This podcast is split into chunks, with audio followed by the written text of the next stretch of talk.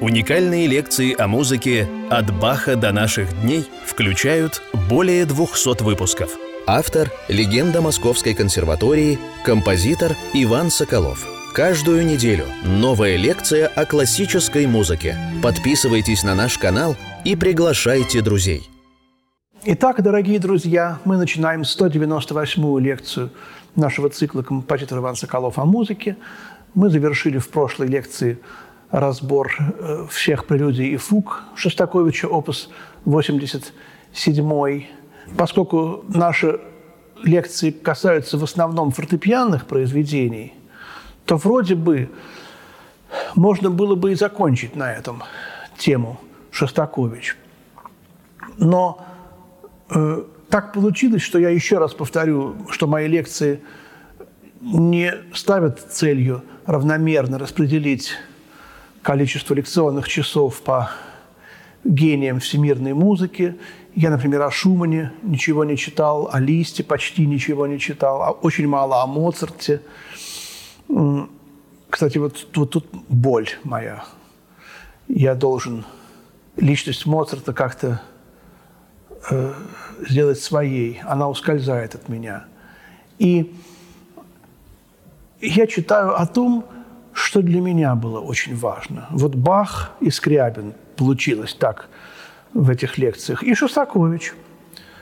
Э, и поэтому сегодня мы будем говорить об альтовой сонате Шостаковича. И даже, наверное, эта альтовая соната займет две лекции, потому что это последнее сочинение Шостаковича, оно оказалось последним в его творческом пути. И я говорил уже в прошлых лекциях о том, что все его практически поздние сочинения с какого-то момента, видимо, с 14 симфонии, ну, конечно, раньше тоже, но вот с 14 симфонии просто абсолютно вот каждый опус каким-то образом говорит, повествует, кричит, ставит вопрос о смерти. И он думал об этом. И, конечно же, вот какое из этих сочинений окажется последним, он, конечно же, не знал. В 1975 году, когда Шостакович умер, это произошло 9 августа, в этот день Русская Православная Церковь э, вспоминает Пантелеймона Целителя. Вот такое вот совпадение. Вообще август – это месяц, когда умирают русские музыканты. И вообще вот Рихтер, Шнитке, э, Мисковский 8 Шостакович 9 Сафраницкий 29 и многие другие. Я просто...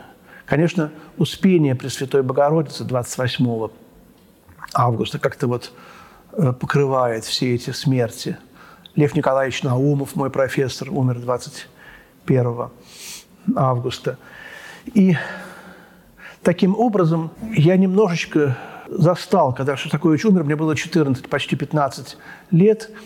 Я помню вот эту атмосферу э, в обществе и в музыке Москве, которая была в последние годы жизни Шостаковича. Он регулярно появлялся по телевизору, где-то присутствие на каких-то культурных мероприятиях, важных концертах. И камера показывала его сидящим в зале с молодой женой Ириной Антонной. И меня всегда поражало, мне было жалко его. Он э, нервно подергивал плечами, рукой, почесывался. Было видно, что он, слово такое не очень, э, издерганность, измученность, страшное прошлое, прямо видно было – глядя на него, было его жалко. И вот сейчас я уже понимаю, что он как бы представлял собой портрет России. если бы Россия стала человеком, то она выглядела бы как вот Шостакович в там, 1972 году, предположим. Вот такая странная фраза. Моя тетя, мои обе тети, э, Татьяна Ивановна Соколова и Ольга Ивановна Соколова. Татьяна Ивановна работала э, в издательстве «Советский композитор», а Ольга Ивановна в издательстве «Музыка», бывший музгиз. Вот. И Татьяна Ивановна э, в книжной редакции работала, по-моему, даже заведующей книжной редакции. То есть она была связана со всеми музыковедами, которые пишут книги о музыке. И это была, в общем-то, солидная должность. Но все музыковеды, в общем-то, ходили к ней на поклон.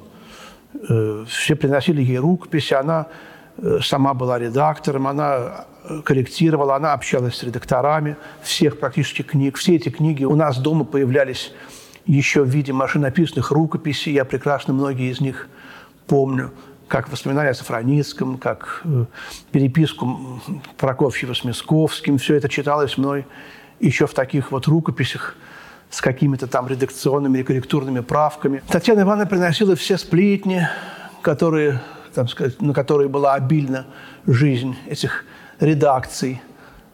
То же самое происходило с Ольгой Ивановной, которая работала в э, редакции учебных пособий в музыке и была связана с другой, так сказать, линией музыкантов.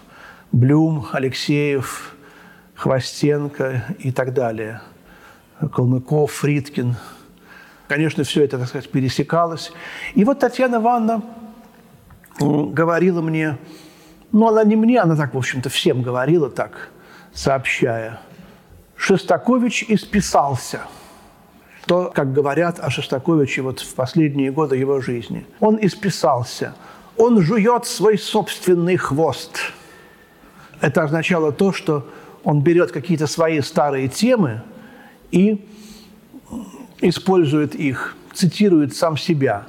И, в общем, ничего нового как бы уже и создать не может. И мне как-то это немножко, ну, было больно, а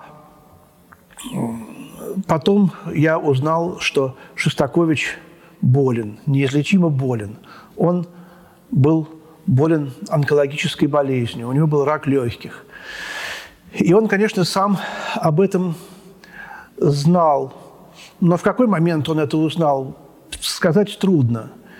Положение Шостаковича в музыкальном мире тогда было немножко таким, ну, странным. С одной стороны, он был признанным уже живым классиком. Э, уже не было репрессий, уже, ну, почти не было, скажем так. Вот э, сталинских репрессий, вот этих ужасных, миллионных, уже хрущевские, брежневские, так сказать, это все было, так сказать, поменьше. Брежнева очень любили в народе. Ну как же? Войны нет, голода нет и не сажают. Вот эти вот три вещи я очень хорошо запомнил, потому что раньше эти три пункта были в точности на, наоборот. И вот в это благополучное время, конечно, как бы уже Шостакович, ну как бы, никто не трогал, но это именно как бы, потому что вот такое вот хватание было оно изощреннее немножко. Мы все это помним, кто жил в то время. Вот, каким способом, так сказать, власть давала знать, что она есть. И он восседал на троне, так сказать, первого композитора всех времен, ну, я не знаю, СССР – Конечно, его заставили вступить в партию. Это э, описано в книге Гликмана. Сейчас не будем этого касаться. И музыковеды все, в общем, ждали этого конца. Он слабел, он все чаще и чаще болел. У него было много очень других болезней, кроме вот этого у него очень плохо ходили ноги, просто катастрофически. Он очень медленными шагами, очень осторожно, передвигая ноги буквально вот с палочкой – двигался. В этом смысле совершенно невероятно бесценная помощь его жены Ирины Антонны. Вообще и в этом, и в других смыслах. Она просто была его добрым ангелом. Вот. И до смерти, и сейчас, после смерти, слава Богу, можно так сказать. Дай Бог здоровья. Все ощущали, когда же конец. И вот, конечно, вот музыковеды, которые хотят, так сказать, сразу же соревнуясь написать книгу о творческом пути, о смерти, о завершении, написать какую-то такую вот завершающую эпопею, может быть, фильм снять, может быть, интервью, может быть, размышления, там интервью со знавшими Шостаковича. То есть смерть композитора – это всегда главное событие в жизни композитора. Как сказал издатель Рахманинова, э, по-моему, Гудхейль. Если композитор умирает, то цена его сочинений возрастает ровно в 10 раз. Рахманинов очень любил Василия Калинникова, у которого была чехотка, помогал ему, потом помогал его вдове. И вот в разговоре о вещах Калинникова эта фраза была сказана. Рахманинов ее сообщил своему биографу в 10 раз. И я не удержусь, чтобы не процитировать такую очень грубую фразу великого композитора Макса Рейгера э, на эту тему. Макс Рейгер, ну, по-немецки я переведу. Макс Рейгер сказал, композиторы подобны свиньям. Достоинства и тех, и других проявляются только после их смерти. Макс Рейгер любил покушать, он любил свиные отбивные.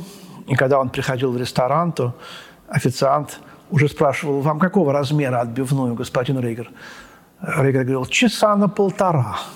Так сказать, как композитор, размеряя размер свиной отбивной в, в, в часах. Вот. Но Шостакович сам, в общем, он и в 14-й симфонии об этом говорил. Э, мы помним, как э, в 68 году запрещали, запрещали. Было странно, непонятно, будет ли исполнение. И человек, который больше всего запрещал, инспектор по культуре при ЦК КПСС, может, я что-нибудь путаю там в, в обозначении чина, но что-то такое, носил такую э, чудовищную саркастическую фамилию Апостолов. И вот этот Апостолов пришел, значит, на э, генеральную репетицию – а генеральная репетиция 14 симфонии была переполнена народом. Малый, малый зал был переполнен. И вот этот Апостолов, который травил Шостаковича всю э, жизнь, десятилетиями, он сидел и сидел, и вдруг встал в какой-то момент и вышел. Все подумали, что это демонстративный, так сказать, политический, партийный протест. Ему стало плохо. Он лег на банкетку в фойе – вызвали скорую, и пока звучала музыка, он скончался. Вот во время премьеры симфонии Шостаковича о смерти. Вот, вот такие вещи в, в судьбе Шостаковича были очень, так сказать, не единственное такое какое-то поразительное совпадение. Когда, например, была премьера цикла из еврейской народной поэзии, он был написан э, в конце 40-х годов, а исполнен впервые уже в 53-м или в 54-м. И э, он кончался на страшном стихотворении «Зима», когда бедные еврейские дети умирают. Потом Шостакович понял, что надо что-то оптимистическое в конце взять. И два таких светлых текста взял, а последний из которых мы с Ривой одели э, наши лучшие одежду, и мы пошли в театр. И там какая у нас хорошая жизнь, я не помню точный текст, но спасибо, в общем, всем. И у нас хорошие дети, у нас есть еда, и заканчивается врачами, врачами, врачами будут наши сыновья. Так гордо. И вот когда дело врачей, это как раз выяснилось, что вот этот вот оптимизм этот врачами, и когда это было исполнено уже после смерти Сталина в 53-м конце или начале 54-го, то просто все были в шоке да, вот от того, что как это все вот так вот совпало как-то само собой. Да? Он ничего не знал, когда писал о деле врачей.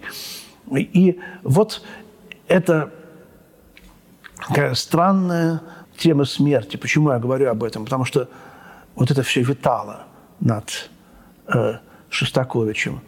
9 э, августа, в день Пантелеймона Целителя, он попросил прочесть ему рассказ Чехова «Гусев». Прочитайте этот рассказ, как русский моряк умирает на пароходе где-то в Индийском океане, и, в общем, это тело умершее – там священник служит панихиду, умершее тело кладут в белый балахон и бросают в воду.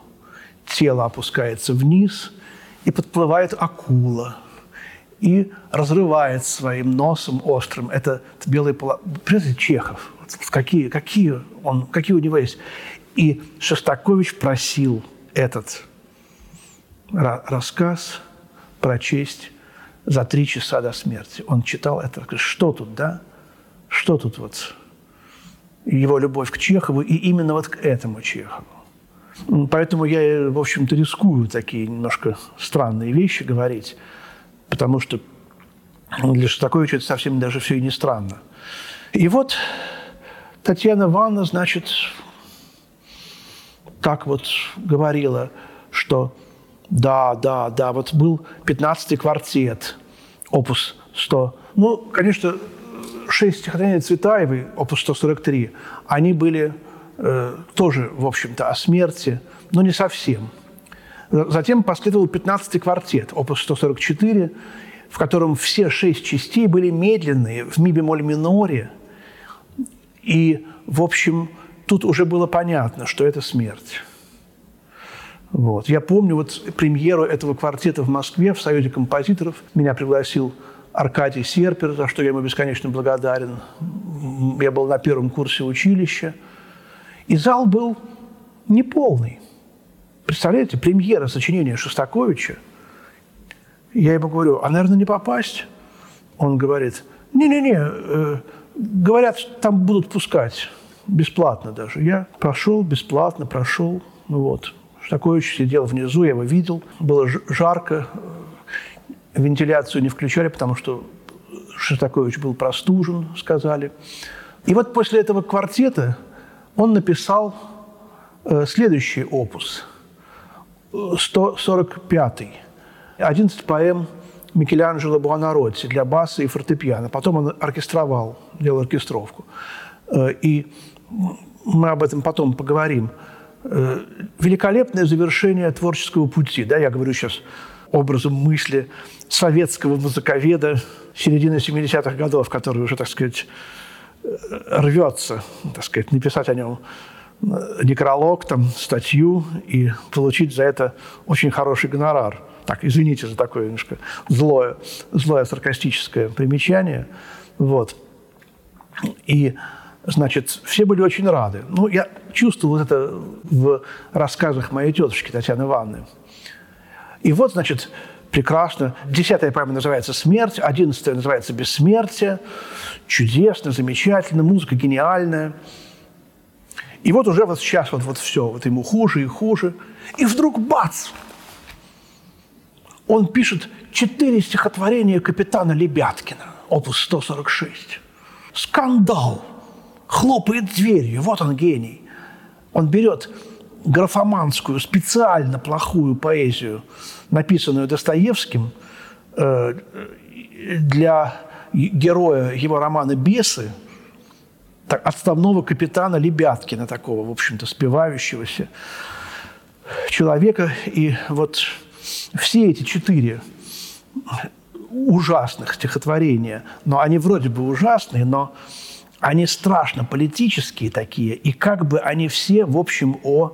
Мы знаем, что бесы были почти запрещены, нельзя было, так сказать, их полностью запретить, но роман «Бесы» не переиздавался, только в академических изданиях он существовал. И толком мы не знали, в общем, ничего этого, э, потому что когда мы эти стихотворения Лебяткина э, слышим, так сказать, в исполнении баса, особенно в те, в те годы, это воспринималось как, ну, ну, посадить надо этого в тюрьму человека. Очередной такой вот был шаг. Ему, конечно, ничего не сделали, вот, но музыковеды сполошились. Дескать, вот, мол, дверью хлопнул на прощание. И стали не то, что его умолять, но стали молиться, чтобы он не, ну, хотя бы вот еще вот немножко пожил и что-нибудь еще бы написал, вот, чтобы уже вот окончательно закруглить свой творческий путь. И он подумал и написал. И написал таки он вот эту альтовую сонату, опус 147. Такая же история была с симфониями. 14 симфония о смерти скандальная. Но вот 15 светлая, прекрасная. Какая там кода ля мажорная с этими ударными, потрясающими. Как там это инструментовано, дивно совершенно. Какой-то космос, какая-то вечность, какая-то улыбка младенца, не знаю. И похоронный марш, цитаты из Вагнера там проходят в, э, в конце, в третьей части, и другие цитаты из э, Россини. Вот. И, в общем, люди блаженно, облегченно вздохнули, и тут Дмитрий Дмитриевич, так сказать, и сам а, э, Богу душу предал 9 августа 1975 года. И вот мы с вами об этом сочинении сегодня будем говорить. Альтовая соната и вступительная такая лекция э, об этой музыке. И, конечно, на нотах посвящения посвящается Федору Серафимовичу Дружинину. И есть, конечно, замечательные воспоминания. Вообще Федор Серафимович Дружинин выдающийся мастер, один из величайших альтистов мира. Вот, кроме того, он невероятно интеллигентный человек, невероятной культуры, невероятной глубины души. И э, композитор прекраснейший, между прочим, конечно, недооцененный, конечно, оставшийся в тени его славы как альтиста, но э, я играл его музыку, и она очень даже достойная. Он 32 года рождения, и он написал книгу воспоминаний, он наговорил, к сожалению, уже будучи в таком не очень хорошем состоянии здоровья, книгу воспоминаний. В ней он рассказывает, в ней есть глава о бальтовой сонате Шостаковича. Э, он, как известно, заместил своего педагога, альтиста Вадима Борисовского э, в этом, так сказать, э, легендарном квартете имени Бетховена, в первом его составе. Ну, Цыганов, Ширинский, Борисовский, Ширинский, братья Ширинские. И когда Борисовский умер, ну, кем заменить? Незаменимого, да? И вот, вот они, значит, взяли Федора Серафимовича, Федю, молодого, на 30 лет младше, чем все там, ну, примерно, участники. И он влился, он описывает это в книжке. Они его приняли. И Шостакович его принял. И потом он писал, Шостакович, для каждого члена квартета как бы вот отдельный квартет посвящал. Памяти Борисовского был квартет. Дружинин пишет, как раздался звонок телефона в его комнате. И это был Шостакович, глуховатый такой голос. Да, Федор Серафимович, здравствуйте. Я из больницы вам звоню. Это Шостакович. Я собираюсь написать альтовую сонату. И Дружинин сразу же пишет, я, говорит, понял, что соната уже почти написана, а может быть, уже написана. Потому что Шостакович никогда не посвящал раньше времени свои творческие планы – у меня вот вопрос к вам, Федор Серафимович, можно ли сыграть кварты параллельные вот на альте? Там та да да дам напел. Да-да-да, конечно, Дмитрий Дмитриевич, пишите, э, а мы выучим, альтисты все выучат, сказал Дружинин. И где-то вот еще, может быть, какие-то были звонки, и примерно 5 июля Шостакович позвонил и сказал, что соната закончена – я, говорит, должен сначала отдать в переписку, а потом этот переписанный вариант откорректировать, потому что у меня, говорит, такое сейчас почерк, что никто ничего не поймет, кроме меня. Потому что действительно, э, мне потом одна моя альтистка, знакомая, замечательная, с которой мы играли эту сонату, она подарила мне в Германии изданное факсимиле этой сонаты, и вы знаете, действительно очень трудно понять, какие там ноты время, временами. Меня поразило, что там капли, капли. Либо от пота, либо от слез. Э, и ноты, э, разводы. Он писал чернилами по старинке. Шариковую ручку не признавал вообще. Так известно, он писал не карандашом, а ручкой. Уже, так сказать, а вы будете думать, прежде чем написать, говорил Шостакович когда ему говорили, а если вот ошибешься, там, стирать ластиком нельзя, а вы будете думать. Ну, можно и бритвочкой подтереть. Вот у него вот такая была манера. И вот меня поразило, конечно, вот эти вот эти капли, либо слез. Потом кто-то говорил, что он писал вот так вот. Вот у него уже рука вообще отказывала. У него какая-то была болезнь либо костей, либо мышц. И он держал левой рукой правую. Вот, ноты очень дрожали. Ну, было всего 68 лет. И вот он сказал, Федя, Федя, я поднатужился и написал сонату. И когда, значит, э, этот экземпляр, переписанный переписчиком, был откорректирован Шостаковичем, то э, за несколько дней до смерти это произошло, пятого или шестого, там написано все точно. Он приехал э, на квартиру, и домработница, кажется, или, или Ирина Антоновна передала ему, или сестра передала ему этот экземпляр. Он увидел, посвящается Федору Серафимовичу Дружинину. И говорит, у него пропал дар речи. Что с вами, спросили его. И он еще успел написать Шостаковичу письмо с восторженным откликом. Это письмо было доставлено 8 в больницу. Шостакович его успел прочесть, порадоваться – как сообщила э, Ирина Антоновна, она ему прочла, он обрадовался. И вот они учили с Михаилом Мунтяном эту сонату в течение августа и сентября, проигрывали ее друзьям. И 1 октября э, было по традиции открытие концертного сезона. И вот в малом зале 1 октября – исполнялась эта соната впервые.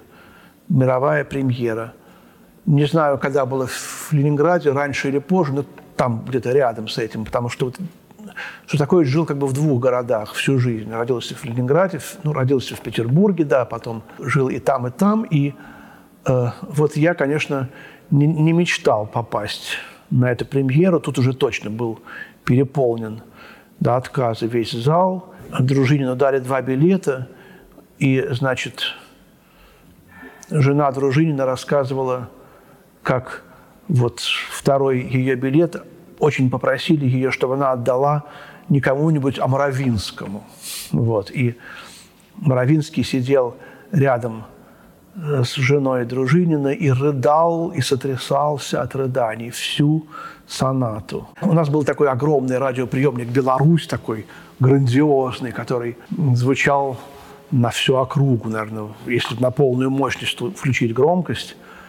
Я помню, в, в минуты каких-то там, в общем, нервных потрясений, которые в нашей семье были, я, гуляя где-нибудь там за 100-200 метров от дома, вдруг слышал звуки, и я понимал, что у кого-то не выдержали нервы, и он включил на полную мощность Беларусь. Вот. Я включил этот радиоприемник – довольно громко, потому что была, как сейчас говорят, live-трансляция.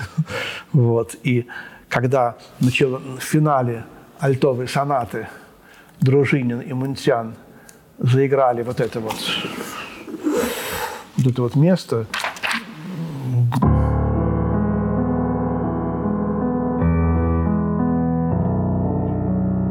я уже почувствовал, что-то приближается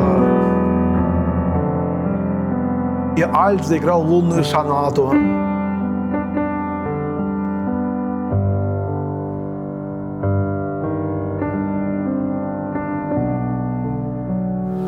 В этот момент зал не, не загудел, а зашуршал. Все зашептались. Понятно, что все узнали лунную сонату. И понятно, что тут Бетховен, как бы тут, в общем, вот, возник.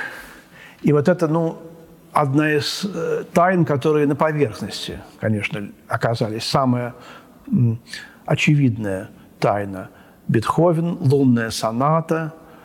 И э, когда Шостакович Дружинину говорил по телефону про эту сонату, он говорил так, ну вот первая часть будет называться вот новелла, вторая часть вот это скерца, а третья часть адажио памяти Бетховена. Вот так вот. Потом он как-то вот так делал паузу. Или адажио памяти великого композитора. То есть уже, так сказать, может быть, тут Шостакович сам имелся в виду.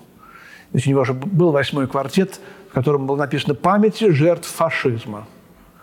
А на самом деле он писал Гликману, этот квартет я посвящаю памяти автора этого квартета. Вот так и надо написать. Посвящается памяти автора этого квартета. Он сам себя рассматривает как жертву фашизма. Тут все ясно, абсолютно все ясно. Я ведь, когда умру, вряд ли кто-нибудь захочет написать произведение моей памяти, сказал Шостакович. Вот я и решил предвосхитить, так сказать, вот, написать восьмой квартет памяти автора этого квартета. А для издания, значит, памяти жертв фашизма. И здесь тоже памяти Бетховена, памяти великого композитора, а на самом деле соната посвящается Федору Серафимовичу Дружинину. И есть еще один персонаж, человек, которому, скорее всего, эта соната, в общем, негласно посвящена. Это Галина Ивановна Уствольская. Где-то, может быть, так вот посвящается Уствольской. Ни одно это сочинение он посвятил как бы Уствольской, хотя посвящения Уствольскую, по-моему, нет нигде – ни на одной его партитуре, но он цитирует э, музыку Уствольской и в этой сонате, и в других сочинениях мы об этом будем говорить. Видимо, он ее любил и любил всю жизнь, и об этой любви он говорит. И, между прочим, он говорит музыкой, не словами. Одно из стихотворений Цветаевой, положенное на музыку, он ее любил, Гамлет, вот, Офелия, он ее любил, там такие, в общем, слова. Если мы вспомним, что лунная соната Бетховена посвящена Джульетте Гвичарди, которую Бетховен тоже любил, вроде бы, и сделал ей предложение, а она отказалась. Шостакович тоже делал Уствольской два раза предложение. Первый раз, когда умерла его первая жена, Нина Варзар – вот. Она отказалась. Второй раз он неудачно женился на Маргарите Кайновой. Они развелись, и он опять сделал предложение устроить, она опять отказалась. И вот тут, значит, возник добрый ангел э, Ирина Антоновна Шостакович. То есть вот этот какой-то вот такой вот образ вот этой музы, что ли, мы потом еще поговорим об этом. Вот здесь тоже, пока мы говорим о посвящениях, о том, когда же вот в этом посвящении, казалось бы, все должно быть ясно, вот Дружинин, так Дружинин, там, Бетховена, так Бетховена. Нет. Двойное, тройное, четверное дно. И вот, э, вот эти вот три части мы начнем разбирать сейчас эту музыку, наполненную, насыщенную до предела вот этими вот аллюзиями, семантическими ассоциациями. Э, и первая часть, ну, все эти названия, конечно, э, новелла, скерца, а даже о памяти великого композитора, они, конечно, потом в сонате отпали. Шостакович совершенно правильно э, не ввел их в текст музыки. Но вот первая пицциката альтовая –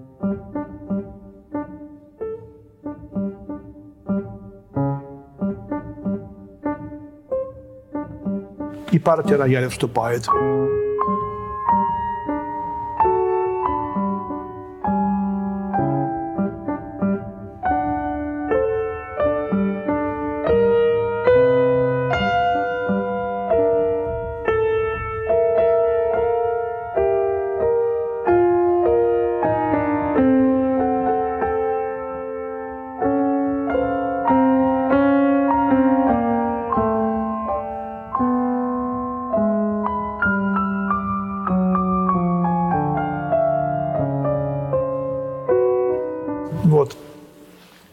Здесь уже вот в этой такой какой-то странной музыке очень много скрыто всего.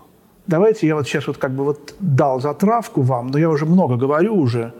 Я думаю, мы превысили какой-то такой средний или даже, может, максимальный лимит наших лекций. Давайте я сейчас вот э, прервусь и начну с этого же места вторую лекцию об этой сонате.